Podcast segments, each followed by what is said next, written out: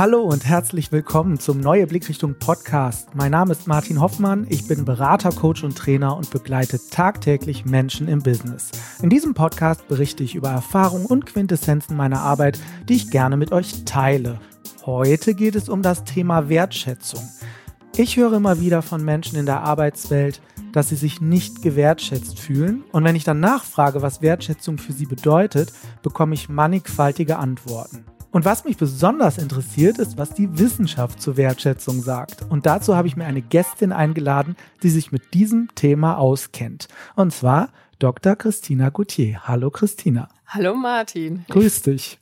Ich freue mich hier zu sein. Ja, das freut mich auch, dass du dabei bist. Ich stelle Christina kurz vor, damit ihr wisst, mit wem wir es hier zu tun haben. Christina ist promovierte Arbeits- und Organisationspsychologin, die sich in ihrer Dissertation damit beschäftigt hat, wie Studien- und Arbeitsbedingungen gesünder gestaltet werden können.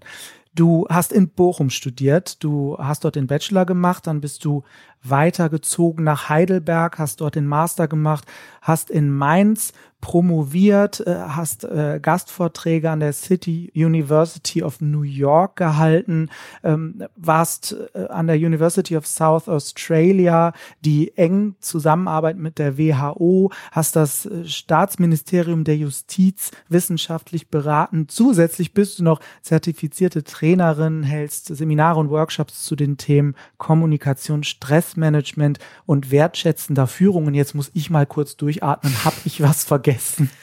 Nein. Nein, das ist gut. Also das stimmt alles so, wie ich das gesagt habe. Äh, Christina, das, das Thema Wertschätzung ist ein sehr interessantes, weil es mir jeden Tag begegnet. Und ich weiß nie so genau, was Wertschätzung für jede Person bedeutet. Deswegen stelle ich mir oft die Frage, wie können Führungskräfte mit ihren Mitarbeitern umgehen, wenn sie in Mitarbeiterumfragen beispielsweise zurückgemeldet bekommen, ich fühle mich von meiner Führungskraft nicht gewertschätzt. Und letztendlich geht es doch um die Frage, warum Menschen das Bedürfnis der Wertschätzung ihrer eigenen Person überhaupt haben. Ganz genau. Und dazu kann die Forschung tatsächlich äh, einiges sagen, vor allem die organisationale Stressforschung, weil Stress ist genauso allgegenwärtig wie, wie Wertschätzung. Man fühlt sich gestresst in einer Situation, in der man sich bedroht fühlt. Und das kann auch den Selbstwert angehen. Und der Selbstwert ist für Menschen im Normalfall sehr, sehr wichtig. Es gibt sehr viele Studien, die zeigen, dass Menschen sehr viel bereit sind, darein zu investieren, dass sie sich als Individuum wertvoll fühlen und auch von anderen ähm, gewertschätzt werden, beziehungsweise eben anerkannt werden von anderen. Also würdest du jetzt sagen, das ist was typisch Menschliches? Ja, ein Bedürfnis, das nahezu jeder Mensch hat. Vielleicht ein Psychopath nicht, aber selbst da wird es auch Psychopathen geben, denen es wichtig ist. Mhm. Bis zum gewissen Grad. Also da muss das schon ein Hardcore-Psychopath sein, dem das komplett egal wäre. Okay, das heißt also, äh, das Bedürfnis nach Wertschätzung ist allgegenwärtig. Wer sich nicht gewertschätzt fühlt, dem geht's schlecht. Mhm. Und deshalb stresst es auch anscheinend oder tatsächlich so viele Arbeitende mit Personen, wenn sie, ein, wenn sie tagtäglich Stunde um Stunde arbeiten, nach Hause kommen und das Gefühl haben, ja, wofür denn? Keiner sieht mich, das, was ich investiere, das, was ich aufgebe, ich hätte ja auch die Möglichkeit, beispielsweise Zeit mit meiner Familie zu verbringen, statt irgendwelchen Aufgaben nachzugehen, für die ich noch nicht einmal ein Dankeschön erhalte. Mhm. Und äh, was hat die Wissenschaft da rausgefunden und wie sind sie vorgegangen? Tatsächlich, da war ich auch selbst als Doktorandin total überrascht, gibt es noch gar nicht so viel Wertschätzungsforschung. Erst 2007 hat Semmer, Norbert Semmer, ein Schweizer Forscher, Wertschätzung das erste Mal im Arbeits- und Organisationskontext definiert. Und er versteht unter Wertschätzung, dass die eigene Individualität von Personen anerkannt wird und die individuelle Leistung und deren Qualitäten. Es geht auch darum, dass sie gelobt wird und das Interesse an ihren Anliegen gezeigt wird und das ist auch wirklich ihm ganz wichtig, dass die Person als Person gesehen wird die Person ist nicht auf ihre Leistung reduziert. Jetzt könnte man sich natürlich auch die Frage stellen, was sind denn so wertschätzende Verhaltensweisen, die eine Führungskraft den Mitarbeitern zeigen könnte. Und da wiederum haben auch die Schweizer, die Schweizer, die, die mögen die Wertschätzung, wie scheint, Forschung gemacht. Stocker und Kollegen haben 2014, also erst kürzlich letztendlich, herausgefunden in einer Tagebuchstudie, was branchenübergreifend Mitarbeiter als wertschätzendes Verhalten von ihrer Führungskraft wahrgenommen haben. Sie haben die Mitarbeiter gebeten, sobald sie während der Arbeit eine sich wertschätzend anfühlende Situation erlebt haben, diese sofort zu notieren. Das heißt, da gibt es jetzt Ergebnisse, äh, die wirklich valide sind, von denen man sagen kann, die könnte man global als Wertschätzung begreifen. Es ist auf jeden Fall eine qualitative Studie, die systematisch erfasst hat, was für Situationen als wertschätzend empfunden werden. Und welche, ja, und welche sind das? Sechs Kategorien haben die Forscher dabei festgestellt. Kategorie Nummer eins. Die Leute empfinden Lob oder Dankbarkeit. Das heißt, ganz simpel, es wurde Danke gesagt für etwas, das sie geleistet haben. Kategorie Nummer zwei. Vertrauen und Verantwortung. Kategorie Nummer drei. Unterstützung und Respekt. Ihnen wird aufmerksam zugehört und wenn Fehler auftreten, hören Sie auch mal eine Entschuldigung. Kategorie Nummer vier: Motivierte Kooperation. Zum Beispiel gute Stimmung im Team und man ist wirklich lösungsorientiert, wenn man gemeinsam arbeitet. Kategorie Nummer fünf, die Sie festgestellt haben, nachdem Sie all die unzähligen Situationen, die dokumentiert wurden, zusammengefasst haben, ist Belohnung und eine klassische Beförderung. Und dann haben sie noch eine sechste Kategorie aufgemacht, in der sie alles, was sie nicht kategorisieren konnten, reingepackt haben. Sowas wie um Rat gebeten zu werden. Mhm. Du, du sagtest gerade, dass eine Kategorie war Beförderung ähm, oder, oder vielleicht sogar monetäre Belohnung. Jetzt ist es ja so in der Arbeitswelt, und äh, das ist ja auch der Punkt, dass ich ja nicht permanent monetär belohnen kann und dass auch nicht für jeden eine Beförderung ansteht. Um sogar vielleicht noch einen Schritt weiter zu gehen, dass unser Hirn ja äh, bezüglich Belohnungen monetärer Art eine Halbwertszeit von sechs Monaten hat. Also ich gewöhne mich relativ schnell an so eine Gehaltserhöhung und ha habe dann keinen motivativen Zuwachs. Wie äh, kann ich das einordnen? Also äh, wie kann ich das jetzt verknüpfen mit den Forschungsergebnissen? Ja, da gebe ich dir absolut recht. In dieser Studie ging es wirklich darum, dass die Leute unabhängig davon, wie lange die Wertschätzung einen positiven Effekt auf sie hat, erst einmal in der Situation selbst nur bewerten, okay, die Situation habe ich als wertschätzend empfunden oder nicht und diese runterschreiben. Und eine Belohnung und Beförderung per se wird in den meisten Fällen als wertschätzend empfunden werden. Man kann sich natürlich auch äh, Szenarien ausdenken, in denen eine, eine Beförderung oder Belohnung nicht motivierend und auch nicht als wertschätzend empfunden werden kann. Mhm. Wenn man nämlich zum Beispiel weiß, dass der Kollege X im Team vielleicht vier Prozent Gehaltserhöhung bekommen hat und man man empfindet seine Leistung als stärker als die des Teammitglieds und man selbst erhält nur drei Prozent. Mhm. Deshalb Achtung mit monetären Belohnungen man muss das immer im Kontext, in, in dem man diese erhält, betrachten. Ja. Da kommt ganz schnell die Gerechtigkeitsantenne äh, ins Spiel. Ja, genau darauf wollte ich nämlich hinaus, dass, äh, dass es natürlich wertschätzend wahrgenommen werden wird, ne, wenn man mir eine Gehaltserhöhung gibt oder eine Gage oder was auch immer, was mir entgegenkommt, es kommt etwas in mein System dazu, was ich als Belohnung wahrnehme und äh, dass ich das auch als wertschätzend begreife. Prinzipiell kann ich jetzt als Führungskraft nicht sagen, die einzige Möglichkeit, die ich habe, meine Mitarbeitenden zu wertschätzen, ist ihnen mehr Kohle zu geben. Ganz und gar nicht. Also da gibt es so viele Möglichkeiten. Deshalb gibt es ja auch allein schon diese fünf konkreten Kategorien, die herauskristallisiert wurden und noch ein, eine große Sammelsurium-Kategorie. Und was ich an dieser Stelle auch noch gerne erwähnen möchte, solche Gerechtigkeitsdiskussionen kann man eigentlich zu jeder Kategorie aufziehen. Mhm. Ich selbst kann auch aus Nähkästchen plaudern. Meine, mein Interesse an Wertschätzung ist daraus erwachsen, dass ich eines Tages im Büro saß, einen wirklich wertschätzendes Lob erhalten hatte und mich trotzdem nicht gewertschätzt gefühlt habe und mich gefragt habe, ja, wie kann denn das jetzt sein? Ich wurde gerade wirklich gelobt und auch nicht übertrieben. Manchmal, manchmal ist das ja übertrieben, was man so an Lob erhält, aber es war ein gerechtfertigtes Lob und dann sitze ich da und denke mir, ja, aber so richtig geschätzt und gesehen fühle ich mich trotzdem nicht mit, mit der Arbeit, die ich leiste.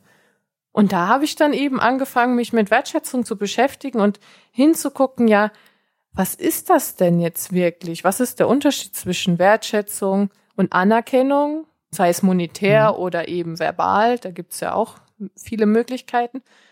Und da ist dann in meiner Forschung mir aufgefallen, dass es neben diesen situativen Wertschätzungskategorien eben wichtig ist, prozessbezogen gewertschätzt zu werden. Was meinst du genau mit prozessbezogen? Mit prozessbezogen, da, darunter verstehe ich, dass es wichtig ist, wenn man zum Beispiel in einem größeren Projekt arbeitet, dass Kollegen und Führungskräfte immer wieder auch mal zwischendurch nachfragen, ja, wie geht's denn mit dem Projekt? Und was sind denn die Herausforderungen damit? Und auch zwischendurch für ganz kleine Erfolge einem Rückmeldung geben, ja, das hast du ja gut gelöst. Oder sagen, boah, ich kann es total nachvollziehen, dass es dir gerade mit dieser Aufgabe nicht gut geht, aber glaub mir, das, was du tust, ist wirklich wichtig, damit wir als, als Team dieses Projekt gewuppt bekommen. Mhm. Als du in der Situation warst, von der du gerade sprachst, ne, dass dir äh, etwas durchaus wertschätzend gemeintes nicht wertschätzend vorkam, was hättest du gebraucht in dieser Situation? Ich hätte nicht ein, nicht nur ein Lob gebraucht, wie toll gemacht, letztendlich war es zusammengefasst, das Lob, sondern ich hätte eine individuelle Formulierung gebraucht, sowas wie, ich weiß, dass du die letzten Monate hart daran gearbeitet hast und es ist toll, dass du in diesem Prozess gelernt hast, die und die äh, Herausforderungen zu lösen und das und das für dich auch für die Zukunft mitgenommen hast. Also wirklich das Verständnis des Gegenübers, was man als individuelle Leistung erbracht hat und nicht einfach ein, ein globales ja gut gemacht, das letztendlich jede andere Person auch hätte als, als wertschätzendes Lob empfangen können. Mhm. Das Ergebnis das wurde gelobt und gewertschätzt, nicht ich als Person. Okay, dann, dann komme ich der Sache auch näher. Zu sagen, ich bin als Führungskraft Teil eines Entwicklungsprozesses meiner Mitarbeiter. Ich bin nah dran, auch wenn ich teilweise auch entfernt bin. Ne? Kann ja sein, dass ich ein virtuelles Team führe, aber ich habe immer wieder meine Meilensteine, wo Rückmeldung stattfindet, wo Nähe stattfindet, wo Interesse stattfindet.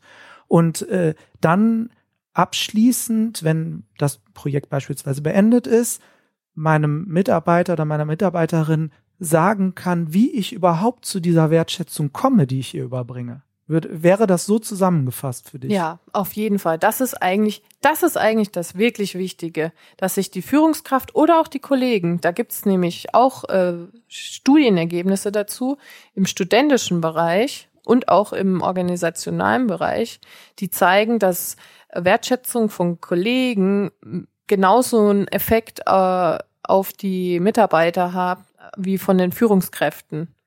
Also die Führungskraft ist nicht äh, in der alleinigen Verantwortung, Wertschätzung zu schenken. Mhm. Wir alle stehen in der Verantwortung, uns zu wertschätzen und können da viel tun. Und die Führungskräfte, die äh, selten gewertschätzt werden, sind auch nur Menschen, die gewertschätzt wollen, werden wollen. Mhm. Das möchte ich an dieser Stelle erwähnt haben. Aber definitiv ist es wichtig, wie ist es zu dem Ergebnis gekommen? Und das herauszustellen und sich dafür die Zeit zu nehmen. Also das würde ich wirklich jeder Person, die sich wertschätzend verhalten möchte, empfehlen, setzen, setzt euch hin und überlegt euch wirklich, was die individuelle Entwicklungsleistung war. Hm. Und gebt das zurück. Wo wir gerade dabei sind, ne, wir sind so ein bisschen in den Arbeitskontext reingekommen wir haben ja jetzt gerade beschrieben, was eine Möglichkeit ist für Menschen, jetzt mal abgesehen von ihrer Position, wie Wertschätzung ausgedrückt werden kann. Ich kenne Arbeitsumfelder, die es laut der Menschen, die ich kennengelernt habe, wirklich schwierig machen, A, Wertschätzung zu empfinden, weil das vielleicht ein Job ist, der brutal hart ist, oder auch Wertschätzung zu geben, weil, weil sie sich den ganzen Tag darüber ärgern, dass Prozesse nicht laufen oder Schritt weiter, die Ressourcen überhaupt nicht dafür da sind. Was würdest du sagen, was begünstigt ein wertschätzendes Umfeld? Da würde ich als, das ist meine persönliche Meinung, ähm, das A und O, egal wie schlecht die Bedingungen sind, wie hässlich die Bürogestaltung ist, die innere Haltung. Nichts ist selbstverständlich. Nichts. Wir können schon wertschätzen, dass irgendjemand beispielsweise uns einen Schreibtisch hingestellt hat, mit dem wir arbeiten können. Sich einfach mal wieder vor Augen führen, was alles schon da ist an Ressourcen, die wir gar nicht mehr auf dem Schirm hatten, dass das auch nicht da sein könnte. Und für die jemand tatsächlich auch Leistung erbracht hat. Ganz genau. Da, damit würde ich anfangen, wenn ich frust, also mache ich auch selbst. Also ist ja nicht so, dass ich mich ständig gewertschätzt fühle. Aber wenn ich so ein bisschen gefrustet bin, dann setze ich mich hin und denke mir so, ja, was habe ich denn alles an Ressourcen und vielleicht auch Privilegien, die jemand anderes nicht hat, auf die ich wie selbstverständlich aufbaue. Hm. Und auch für Führungskräfte, ja, manchmal versteht der Mitarbeiter die Aufgabe falsch, liefert eine verwirrende E-Mail mit Ergebnissen, die mich selbst nicht wirklich behelligen. Und trotzdem kann ich mir die Frage stellen, hätte ich es einfacher, wenn ich den Mitarbeiter gar nicht hätte? Was nimmt mir denn der Mitarbeiter im Alltagsgeschäft alles ab? Anstatt den Fokus eben auf das eine, was jetzt vielleicht schiefgelaufen ist, zu legen. Und eben jetzt in diesem Beispiel auch sich selbst die Frage zu stellen, was habe ich denn dazu beigetragen, dass dieser Prozess nicht gut gelaufen ist. Also ja. diese Selbstverständlichkeit, also das ist so ein gesellschaftliches Phänomen geworden, weil wir im Wohlstand leben, dass wir, glaube ich, verlernt haben, zu sehen und zu begreifen, was, was alles nicht selbstverständlich ist, was wir genießen. Mhm. Also wenn ich jetzt zum Beispiel sage, ich rege mich darüber auf, dass die Bahn immer zu spät kommt, äh, wäre deine Idee, äh, einen kurzen Schritt von der Tafel zurückzugehen und zu sagen, schau dir mal diese komplexen Prozesse an, äh, die da ineinander wirken und äh, was, was, was dazu führt, dass eine Verspätung zustande kommt, habe ich ja überhaupt nicht auf dem Schirm. Ich weiß das ja gar nicht. Ne? So, und dann könnte ich ja für mich an der Stelle vielleicht sagen, passt jetzt gerade so, ärgert mich zwar, dass ich zu spät komme. Auf der anderen Seite gibt's etliche Menschen, die daran gearbeitet haben, dass die Kiste überhaupt fährt. Also das ist tatsächlich auch eine Strategie, die ich vielen äh, sich aufregenden Bahnfahrern empfehle. Ich selbst bin passionierte Bahnfahrerin und verteidige die Deutsche Bahn, wenn sie beschimpft wird, weil ich zum Beispiel auch schon im Ausland Zug gefahren bin, zum Beispiel in USA oder Kanada. Und da läuft das halt wie beim Fliegen. Du musst früher da sein am Bahnsteig. Du musst eine halbe Stunde da warten, bis du gebordet wirst. Es gibt nur ganz vereinzelte Zugverbindungen überhaupt am Tag. Das heißt, mal eben spontan in den Zug einsteigen und quer, quer durchs Land fahren geht nicht. Und diese Flexibilität hat natürlich das Risiko, dass dann halt auch mal was schief geht. Hm am liebsten, am liebsten diskutiere ich da mit Autofahrern, die ich dann immer darauf hinweise, ja, ihr steht dann aber auch manchmal im Stau, ne? Aber gut. Nein, ich, äh, ich weiß nicht, wie ich gerade drauf kam. Es war nur ein sehr präsentes Beispiel, ja. was ich äh, vorgestern hatte, als äh, Menschen bei mir im Seminar waren und sich wirklich darüber aufregten, dass manche logistische Prozesse nicht richtig liefen oder auch das Paket eines äh, Zustellers nicht so kam, wie es in dem voll digitalisierten Prozess, den man ja nachempfinden kann, zu Hause angezeigt war.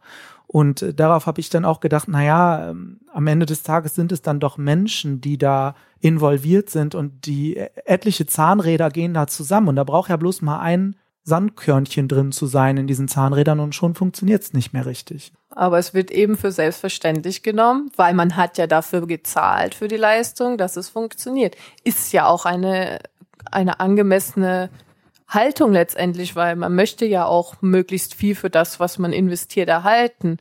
Aber für die eigene Seele ist es, glaube ich, beruhigender, sich auch mal wieder vor Augen zu führen, was alles hinter der Bühne passiert, damit das klappt. Mir fällt gerade ein Zitat ein einer Führungskraft, die ich kennengelernt habe. Die hat gesagt, ich bin nicht für die Motivation meiner Mitarbeiter verantwortlich, dafür sind die selbst verantwortlich. Wie empfindest du diese Aussage? Ja, ich verstehe diese Aussage. Also ja, ich kann mir vorstellen, warum die Führungskraft äh, das so empfindet. Wahrscheinlich hat die Führungskraft sehr, sehr viele Aufgaben zu erledigen und fühlt sich erdrückt von der Vorstellung, auch noch jedes Schäflein überhaupt zum Loslaufen bringen zu müssen. Mhm. Für irgendetwas wurden sie ja eingestellt und mhm. sollten auch im Idealfall eigenständig funktionieren letztendlich. Mhm. Jetzt ist es aber trotzdem so, dass ich als Führungskraft natürlich dazu beitragen kann, wie motiviert die Schäflein rennen. Also eine gewisse Grundmotivation sollte meiner Meinung nach im Idealfall sichergestellt worden sein durch den Personalauswahlprozess, weil da sollte ja eigentlich dafür gesorgt werden, dass die Stelle zu der Person passt. Aber letztendlich, wie das Zusammenspiel funktioniert, da sehe ich durchaus sowohl die Verantwortung bei der Führungskraft, den Mitarbeiter zu verstehen, aber auch die Verantwortung bei den Mitarbeitern, die eigenen Bedürfnisse und auch Zielsetzungen der Führungskraft zu kommunizieren, damit beide gemeinsam dann gucken, okay, wie gestalten wir Prozesse? Wie kann ich dir helfen? Wie kannst du mir helfen? Wie können wir uns gegenseitig letztendlich auch wertschätzen? Mhm. Wie, wo sind deine Stärken? Wo sind meine Stärken, Schwächen? Wie können wir das ausmerzen? Und dann auch immer wieder schön positiv verstärken. Sagen, super gemacht. Wenn gerade, wenn die, wenn die, der Mitarbeiter oder auch die Führungskraft etwas Neues ausprobiert haben, um die Zusammenarbeit schöner zu gestalten. Mhm. Also hier sehe ich tatsächlich beide Seiten in der Verantwortung, miteinander zu reden. Ja. Tatsächlich habe ich nämlich dieser Führungskraft recht gegeben. Ich habe gesagt, ja, natürlich ist es nicht deine Aufgabe, permanent hinter Menschen herzulaufen, weil es dazu führt, dass ich legitimiere, nicht mehr nachdenken zu müssen. Mitarbeiter kommen zu mir und sagen, ich weiß ja genau, mein Chef oder meine Chefin werden meine Aufgabe in dem Moment machen, wo ich lang genug an der Tür kratze oder klopfe. Auf der anderen Seite äh, ganz klar äh, bin ich bei dir, wenn du sagst, äh, es gehören immer zwei dazu. Also ich persönlich nenne das immer, die Führungskraft ist Coach für den Mitarbeiter und der Mitarbeiter ist aber auch Coach für die Führungskraft. Und ich wollte nochmal zurückkommen in diesem Zuge auf das Umfeld. Bedeutet also, nach dem, was du gesagt hast, dass Führungskräfte und Teams dafür sorgen müssen, eine Atmosphäre zu haben, in der es möglich ist, Wertschätzung auch als Wertschätzung begreifen zu können. Definitiv. Und was für mich da auch ganz ausschlaggebend ist, das habe ich auch so in meiner Dissertation, in der ich mein eigenes Konstrukt an Wertschätzung gebaut habe, festgehalten habe, ist psychologische Sicherheit. Was ist psychologische Sicherheit? Nach Amy Edmondson, die in Harvard Professorin ist. Psychologische Sicherheit bedeutet, dass man bereit ist, als Teammitglied, auch eine Führungskraft gehört dazu, Risiken einzugehen. Ja, was heißt denn Risiken? Zum Beispiel das Risiko, über Fehler zu reden oder über, über Schwierigkeiten, die man mit irgendwelchen Sachen hat, um dann gemeinsam sich wertschätzend Hilfestellungen zu geben wenn man schon Angst hat, irgendwelche Schwierigkeiten miteinander zu kommunizieren, dann wird es auch schwierig, sich überhaupt wertschätzend begegnen zu können, mhm. weil man also gerade Schwierigkeiten sind ja häufig sehr individuelle Sachen. Man erfährt irgendeine eine außergewöhnliche Situation, meinetwegen in, in der Klinik. Ne, nehme, nehme das Beispiel Pflege, Pflegekraft in der Klinik, weil in diesem Kontext ist auch tatsächlich die erste Forschung von Amy Edmondson zur psychologischen Sicherheit äh, gemacht worden. Da können ja unzählige Probleme auftreten im, im Umgang mit Patienten. Meinetwegen äh, reagiert ein Patient auf irgendeine Speise nicht gut. Und wenn das, wenn das nicht festgehalten wird, dass man da einen Fehler getan hat. Vielleicht, also vielleicht wurde notiert, dass da eine Allergie vorlag, aber das wurde krakelig notiert auf irgendeiner Kartei und war nicht leserlich. Und ähm, man hat dann den, den Patienten, der sich beschwert und dann vertuscht man das weiter und dann passiert es der nächsten Pflegekraft. Das ist ja fürchterlich. Das äh, ist ein Beispiel, wo Risiko vermieden wird, wenn man das nicht offen darlegt, dass man da das Problem produziert hat. Und da ist es natürlich super wichtig, dass, dass im Team eine offene Atmosphäre herrscht, in der nicht, wenn man äh, irgendwelchen Problemen gegen, gegenübersteht, anfängt negativ zu sagen, ja, das stand doch da, du hättest das besser lesen sollen, sondern dass man sagt, boah, danke. Gut, dass du uns das gesagt hast, dass man, dass mir das nicht morgen passiert. Hm. Das geht so ein bisschen in den Bereich der ja, Lernkultur. Ne? Da gibt es von mir auch einen Podcast zu, dass ich zulasse, Fehler zu machen und diese aber als, als Chance begreife, daraus zu lernen. Und äh, so wie ich dich verstehe und äh, wie ich die Forschung kenne auch zum Teil, ist es ja so, dass gerade die Teams äh, im Bereich der, des Krankenhauses, äh, die beste Leistung bringen, die die meisten Fehler gemacht haben. Weil die offen darüber sprechen und das dokumentieren. Das waren auch die ersten Ergebnisse, die Amy Edmondson hatte und die sie dann darüber nachdenken hat lassen, ja, was passiert denn da? Ja. Die Leute gehen Risiko ein, Fehler zuzugestehen, weil sie wissen, dass daraus gemeinsam gelernt wird und das gewertschätzt wird, gesagt wird, boah, danke. Du bewahrst mich vor einem Fehler, den ich sonst mhm garantiert auch irgendwann begangen wäre. Ja. Und bei Elmer Edmondson waren das wirklich Fehler in der Medikation. Also hier geht's wirklich um Leben. Mhm. Wir sind jetzt gerade tatsächlich bei Lernkultur angekommen. Fehlerkultur ist ja schön, wie sich so Gespräche immer entwickeln. Eingestiegen sind wir mit der Frage nach Wertschätzung. Wenn wir das jetzt nochmal versuchen zusammenzufassen. So deine Top 5 Verhaltensweisen für eine Führungskraft im Hinblick auf Wertschätzung. Was würdest du da sagen? Ich würde sagen, fangt an, erstmal die innere Haltung zu haben, nichts ist selbstverständlich. Mhm. Dann würde ich sagen, wenn ihr kommuniziert, seid aufrichtig und versucht möglichst individuell zu kommunizieren, seid verlässlich wenn ihr etwas so sagt, wie, wie ihr es meint, dann meint das auch so und, und vergesst das nicht in zwei Wochen und äh, widersprecht euch nicht. Weil sonst kann eine Wertschätzung dahin puffen. Drittens, hört aktiv zu. Menschen wollen gesehen werden, wollen geschätzt werden für das, was sie sind und was sie tun. Viertens, lasst die Leute partizipieren, ladet sie dazu ein, ins Gespräch zu gehen. Ja, was sind denn deine Bedürfnisse? Wie kann ich dich unterstützen? Es gibt ja auch, es gibt ja auch reichlich Leute, die Autonomie ganz, ganz wichtig finden. Manche Leute brauchen jede Woche ein Gespräch. Andere sind gestresst von der Vorstellung, jede Woche ein Gespräch mit der Führungskraft zu haben. Und fünftens, versucht möglichst transparent in allen Prozessen zu sein. Transparenz auch dahingehend, äh, wann Rückmeldung gegeben wird, wie Informationen vermittelt werden. Ja, das wären so meine Top 5 fürs Erste, spontan aus dem Bauch heraus. Super, das, äh, das freut mich.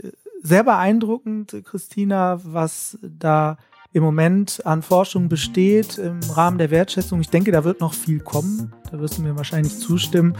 Ich bedanke mich recht herzlich dafür, dass du da warst.